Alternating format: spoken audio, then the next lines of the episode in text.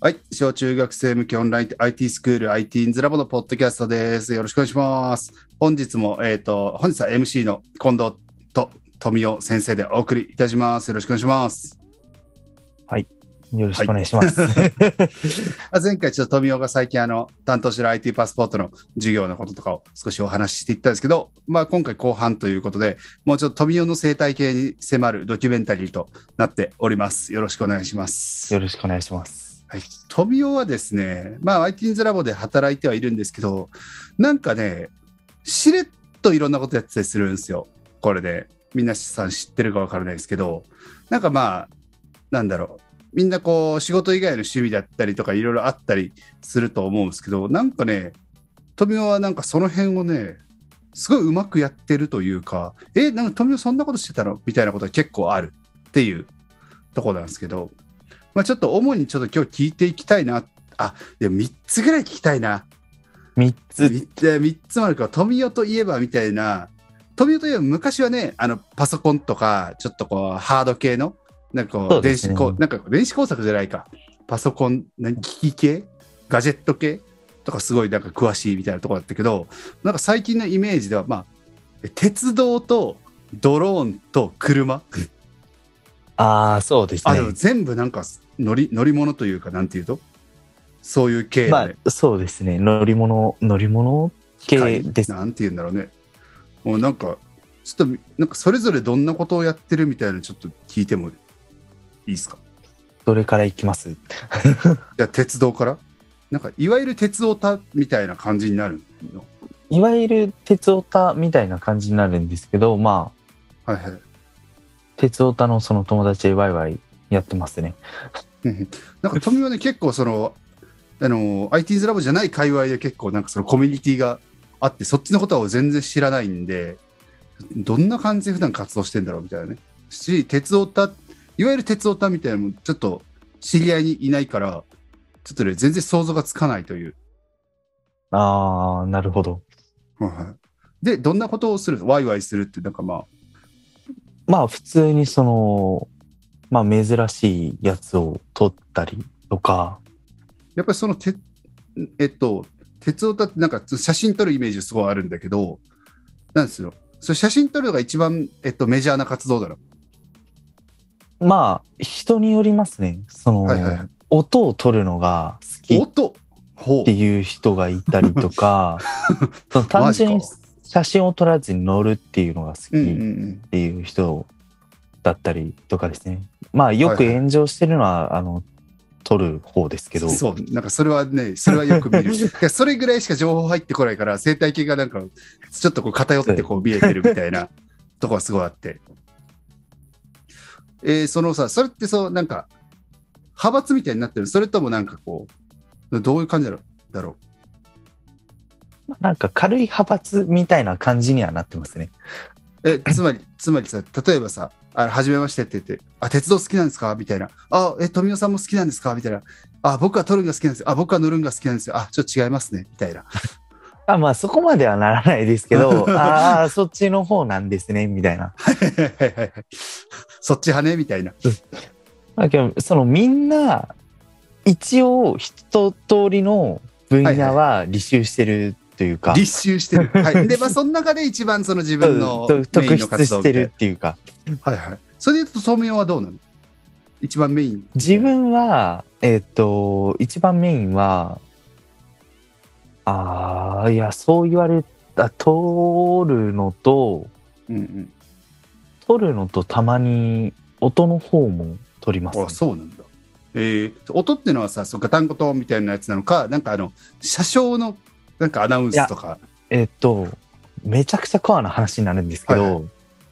あ車とかでも車とかバイクでもそうなんですけどエンジン音結構違うじゃないですか、まあ、そうだよね、バイクとかは特にエンジン音、あれいいよねみたいな話はですねよくあるよね。なんでそので鉄道の方にも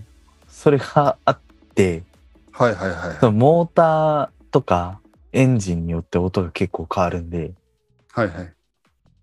それを撮って楽しむ。うーん、それはさ、えっ、と、まあ、俺とかだと普段まあいわゆる西鉄に乗りますとか、はい。いうぐらいなんだけど、なんかその車両の方に目をやったことがないから、なんかそんないろんな車両ってどこにあんのっていう、なんかそれって例えばもう全然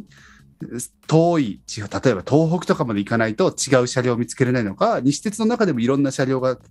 ってて面白いみたいな話なのか、どういう感じなのまあそうですねとそのやっぱ会社によって使ってるものが違うんでほうほうあえっと会社ってのはその西鉄とか JR とかでそう車両が基本違う車両もその西鉄とか JR とかが持ってるっていうもんなのそそうですそうですはいはい会社ごとで持っててでそのまあやっぱ作ったタイミングとかその会社の要望によって結構変わ変わるんですよね。あーあえディーゼルとかなんかそういう話とかみたいなと感じまあとかですね。あほうほうほうえじゃあさ富雄がその中でどれぐらい詳しいかちょっと分かんないんだけど音聞いてさ例えば目隠しでクイズみたいな早押しクイズみたいな例えばできるのかな、まああある程度はほー九州内ではできると思います。ああ、なるほどね。え九州大はやっぱ結構その県によって違うぐらいど、どれぐらいの種類があるのかとか、ちょっとわからんもんね。俺全然。県っていうかやっぱ会社ごとなんで、うんうん会社ごとで使ってる車両がまとまってるんではいはい。ちょっと具体例でさ、ここはこんな感じみたいな、ここはこれがいいよみたいな、ここはこれがいい。えここの低音の聞きが聞きがいいとか、例えばさ、西鉄のあの車両はこういう特徴があるみたいな。わあまあけどなくなくなったやつでいくとうんあの難しいですねこれ説明が。 いやーちょっとね、なかなかイメージがわかんからさ、音って違うのみたいな。それ新しいのと古いので何がどう違うのみたいな。多分えっ、とえ注意深く聞いてたらわかります。車とかだったらさ、例えばハイエースの音とさ、プリウスの音が全然違うのは、まあまあそうわそうですね。じゃあ、なんかそういうのと似たようなもんなのかな。そこまで差はない。いやいやいや結構差はあります。あ、そうね。で意識すればわかる。みんなが意識してないだけ で。意識すればわかります。うんうんうんいや、なんかこう、もうめっちゃこう多分抽象的な感じでさ、なんかこうこの荒々しい感じがいいよねとか、きめ細やかだよねとか、立ち上がりが早いよねみたいな、こういう、あまああまこあれギターとかだったらそうそそうういうそういうのありますあります。ちょっと枯れた感じの音とか、ですね。いや結構そういうのありますよ。はいはいはい。いや、だからそうどこがどうっていうのがね、ちょっと本当に、実際聞いてみると、聞いてみたら、確かに、あ、確かにここいいねって俺分かるかもしれんけど。多分地下鉄がわかりやすいと思います。 はんはんはんはんはあんま乗る機会ないと思いますけど。んはん地下鉄、いや、地下鉄と、それ以外だとどう違うかって言語化できる。難しいですね。難い。しい。まあ、うるさいかうるさくないかとか、極端な話。うんはいはい。でそれさ、なんかこう、音が好きな鉄オタからしたらさ、地方の方が面白い。それともさ、えっと、東京とかだったらめちゃくちゃ路線あるじゃん。まあ、地方、地方というよりも、その車両の、えっ、と、レア度というか、うんうん。あその、例えば同じモーターを積んでる車両でも、その、電、ただ単にその、ふ、普通の JR とかのあの架線から取るタイプと、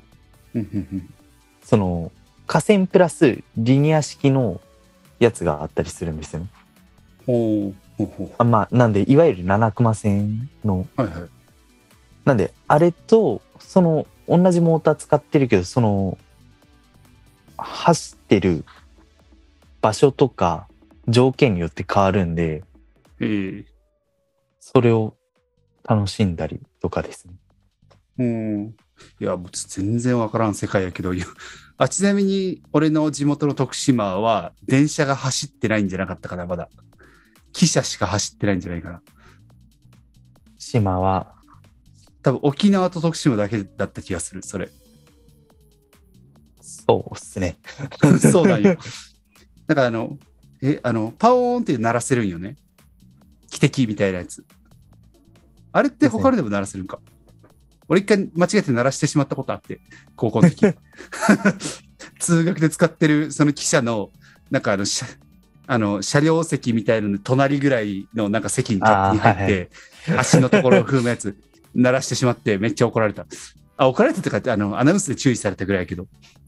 え、これ鳴るんやってなってびっくり、めっちゃびっくりしたことがある。 はい。ちょっと鉄道の話を ね、ちょっと、ちょっとまあ深掘れば深掘るだけなんかいろいろちょっと気になることもあるんだてけいきど、ますね。うん。じゃあちょっとドローンも聞いていこうかな。ドローンは、まあ、空撮ですよね、いわゆる。うんうん。まあ、どう、どういう活動あ、ちょ っと、自分的にも鉄道の活動がつ強すぎて。はいはい。まあ鉄道が一番目、でもドローンはさ、ちょっとその富を仕事にししようかなみたよいうな。かなみたいな感じですね、うん。だからちゃんと免許取ったりとかもしてるわけやん。免許というかまあ国から許可を取ってですねうんうん、なんか今、ちょっと俺もドローン持ってるんだけど、最近は全然使ってなくて、最近どうなってるか全然知らないんだけど、なかなかその普通に個人で今飛ばすのって難しいんかね。いやえっといろんな条件をクリアす れば大丈夫ですいろんな条件と、えっと それちゃんと申請とかっていう話それとも場所申請とかもそうですし申請する上でじゃあ飛行の練習何時間しましたかとか、うんまあ、なんでえっと8時間うん練習したら、まあ飛ばしていいですよ普通に飛ばしていいですよ、うん。とかなる。んで、えーっと、全くそういうのが必要ないところもあるんだけど、結構その、例えば田舎とかだったりしても今ってダメなんかな。どうなんだっけと これこれもまたむ難しい結構複雑、話複雑なの。複雑じゃ複雑ですねうん。今どんな感じになってるのかちょっとね、わからん。えっとですね、まあ、あの、まあ、飛行ルールがありますよと。うん。で、えっと、まあ、もともとドローンの機体の重さが 200g 以上だったら、うんうんえっと、許可もらわないと飛ばせない、うんだったんですよね。で、法律変わって 100g 以上に変わって、うんあれもなんかね、その、すごいこの法律とのいたちごっこ感がすごいよね。うんすごい、そんな感じですね。 200g 以下で結構本格的なやつが出てきて、みたいな。大体ですよ 200g ね以下はね、あの、ちょっとおもちゃみたいなのばっかりだったけど、本格的なやつが出てきてしまったせい で、そっちも規制対象になって、みたいな感じよね。で、まあ、あと、そうですね、飛行ルールとか、まあ、空港周辺とか、はいはい。まあ、あの、自衛隊周辺うんうんとかですね。まあ、飛ばしたらいけませんよとか、うんあと、その、高度が150メーター以上を飛ばすなら許可取ってくださいねうんはいはいとか、あと、いろいろあるんですよね。その人口集中地区っていう、DID っていう地区が設定されてるんですけど、そこは、まあ、基本的に飛ばせない。で、包括、あの、許可を取ってから飛ばすっていう感じです。まあ、福岡市内とか天神あたりとかはまあ無理まあまあ、全然無理ですね。全然無理 全然無理かその福岡市で行くと、その、人口集中地区もそうですし、あと、空港周辺も、高度によっては対象になってくる。うんうんいやもうなんかめっちゃめんどくさいねなんか今さ普通にちょっとドローン楽しそうっつってさ一般人がこう買ってさ楽しめるもんなんかないやー、楽しめないですね。はいはいはいちょっとそんな感じよね多分もう、これもう自分も、めちゃくちゃ難しいです。うんうんうんで富雄は飛ばそうと思ったらまあ今は今そういうのは、調べるその調べるというか、ある程度頭には入ってるんで、うんうん飛ばせるのは飛ばせますね。いろんなま場あ、じゃ所あでどっか遊び行こうっつってあじゃあ富雄ドローン持ってきてよっつったらそこで飛ばせるかどうかをまずチェックしてあそうですね。でそれで別に申請いらなければそのまま飛ばすしみたいな感じかですね。まあ申請いらないっていうか、まあ自分はもう全国どこでも飛ばしますよっていうやつを取ってるんで、はいはいそれ一回やっとけそこまでやっとけば、まあ、いちいちそんな申請しなくてもいいってこと申請しなくていいんですけど、発砲っていうやつをやらないといけないんですよね。あー発砲ってのはだからあのえっと、こ、こ、この日の、この、こっからこの時間で飛ばしますようんうんうんっていうのを出さないといけないです。はははまあ事前に一応だから申請よりは少し軽いけどですっていうね感じ。いや、しかも、その申請とその発砲両方やらないといけないんですよね。ほうほうなんなんやろまあそれってなんかやっぱり一応なんか危機管理上というかまあそうですね、その他の無人航空機と当たったりしないようにとか、そんなあるんかだからそのたまたま同じエリアで他の人が飛ばしてなんかトラブルになったりしたら危ないよねっていうこととか、まあ、あと、まあ警察とか把握しやすいようにとかもありをはまいすはね。いはいだからあれなんかあれ飛んでるぞなんかどうなっとるんやみたいな時にちゃんと調べたら、ですあああれ OK なやつねみたいなですです。ああなるほどねまあちょっとなかなか大変よねまあそのなんか一歩間違えればテロだって思われたりするっていうことやもんねですね。極端な話 一歩間違えばテロって思われますね。はいはいはい、まあ、だからまあいろいろやっとかんとっていうことやもんねでまあ富美ちょっとドローンでなんか最近さ撮影とかはしてる最近撮影はしてますね。おうおうあそちなみれにそれで言うとそのさっきの鉄道との話とかぶりますけど、あのーえっ、と鉄道の方で団体自分たち専用の列車を仕立てたりしするんで、まあ、それを撮ったりと かですね。自分たち専用の列車を仕立てるっていうのはちょっとよくわからんけどねまあ撮影係もやるよと、まあ、それ楽しそうよね確かにですね。楽し鉄い。道をドローンで撮る撮るみたいなさ人は結構派閥というかいるえっと、いるのはいるんですけど、なぜか炎上するんですよね。 のああそれもそうなんだそれはまあちゃんとしててもそう、ちゃんとしてても炎上しやすいというか、何なんでしょう妬みなんでしょうね。ああそれはだからちょっと同じような人から叩かれるってこと同じような人同じ界隈からっていうか、まあ、い叩く人毎回違うんですけど、うんまあけど、その、例えば、その有名な撮影場所とかで、ドローン飛ばして撮ってたら、何ドローン飛ばしてんだよ、みたいな。なんで何ドローン飛ばしてんだよとか、ちゃんと許可取ってんのかっていう、なんか、叩きやすい場所が叩い、叩き始めるっていう。うんうんでまあ、それで許可取ってなかったらもちろんそれは叩か叩まあまあかれる、確かに叩かれるみたいな話になると思うんだけどそう、そうですね。許可取ってるんで、うんうんまあ、叩かれてもダメージないというか。うんうんまあちゃんとちゃんとした人がやってればなんかこう徐々に広がりそうだけどね、ですね。まあ、ちょっとじゃあドローンの話、まあ、最後一つね車の話も少し聞いておきましょうかね富雄はあの車も結構オタクオタクなというかオタなんかやたク、ら詳しいというかオタクですね。車はさ車自体が好きなのもあるしなんか運転も好きやしなんかどっちも好きよねどっちも好きですね。なんか普通にさらっと大阪とか行ってたりするからすげえなみたいなしんどくねみたいな思うんだけどしんどい。しんど、しんどいまではいかないですね。楽しいですね。くるなんか富は車の何が好きそれで言うとえー何が好きまあ、マニュアル車と、今は電気自動車ですね。なんかその何が好きっていうのは例えばえっ、と車に乗るのが好きと、車をなんかその、メカとして見るのが好きとまあ、か。両方、両方ですね。やっぱその、うんコンパソコンをいじくるっていう血を引き継いでるってい うか改造改造というか扱うのは好きですしあはは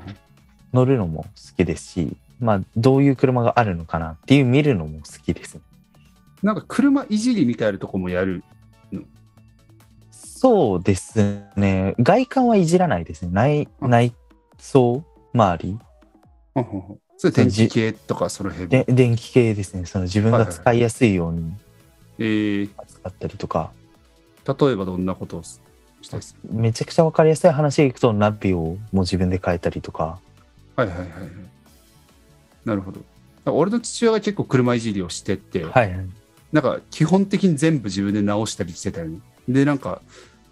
前の車何年乗ってたのかな多分30年ぐらい乗ってたんじゃないかな。はいはい30年じゃ期間かぐらい。あ一軒家だったら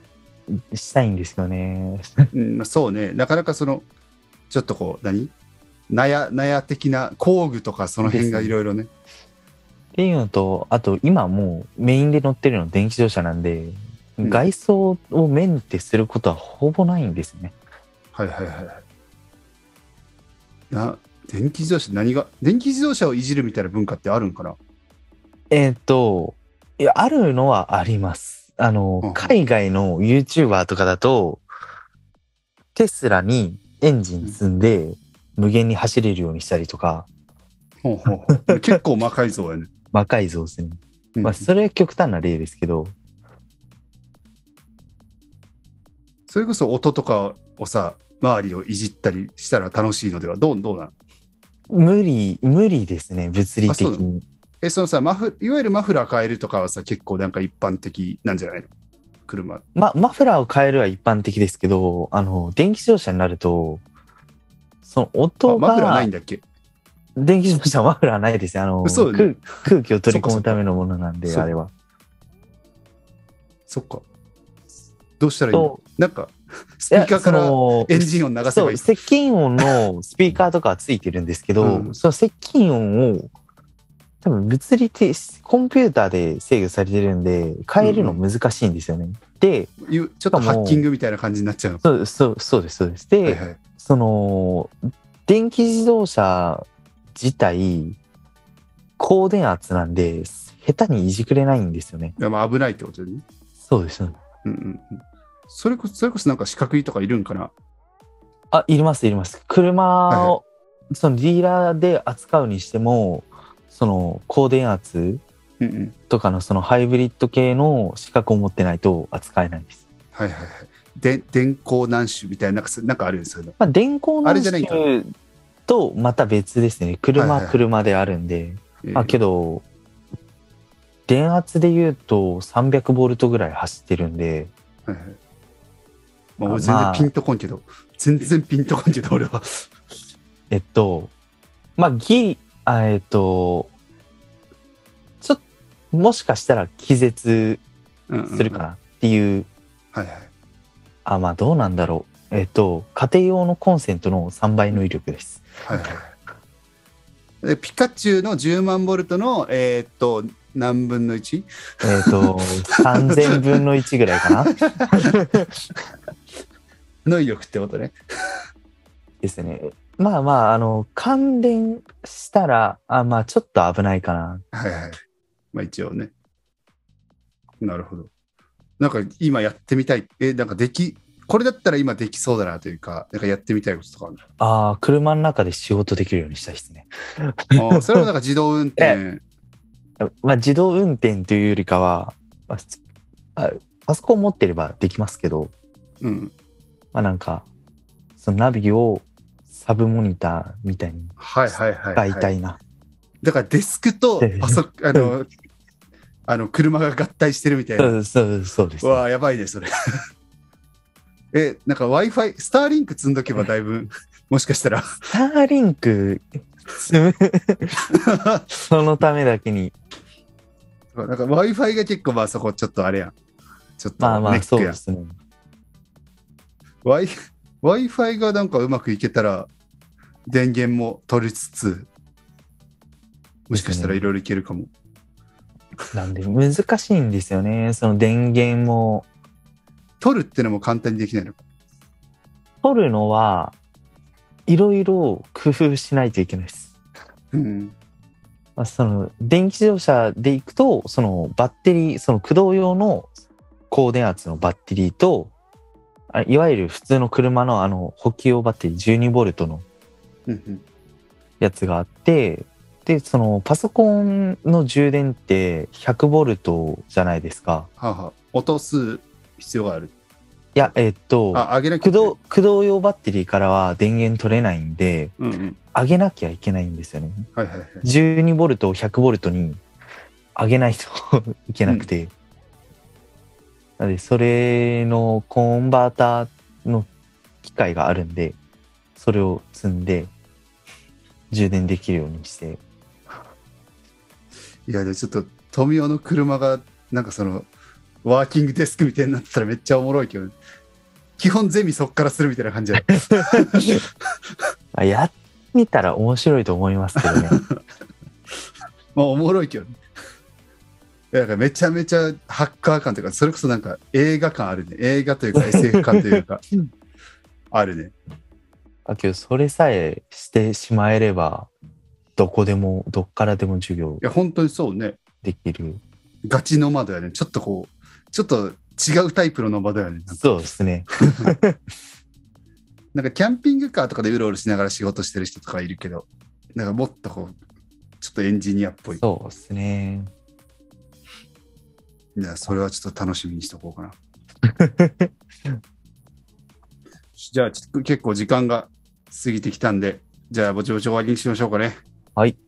はい。富雄のちょっと生態系に生態系迫る。ちょっとこれで、あの、く何鉄道、ドローン、車、3つ行ったけどね、1つだけで1本取れる、取りたいぐらい、ちょっといろいろこう、知らない世界、もうマツコの知らない世界じゃないけど、そう知らない世界がね、広がってるんで、 別日に撮りましょちょっとこういうオタクなやつはね、どんどんやっていこうかなと思いますんで、よろしくお願いします。じゃあ本日、あい IT ンズラボのポッドキャスト、お聞きいただきありがとうございました。では、また次回、さようなら。う。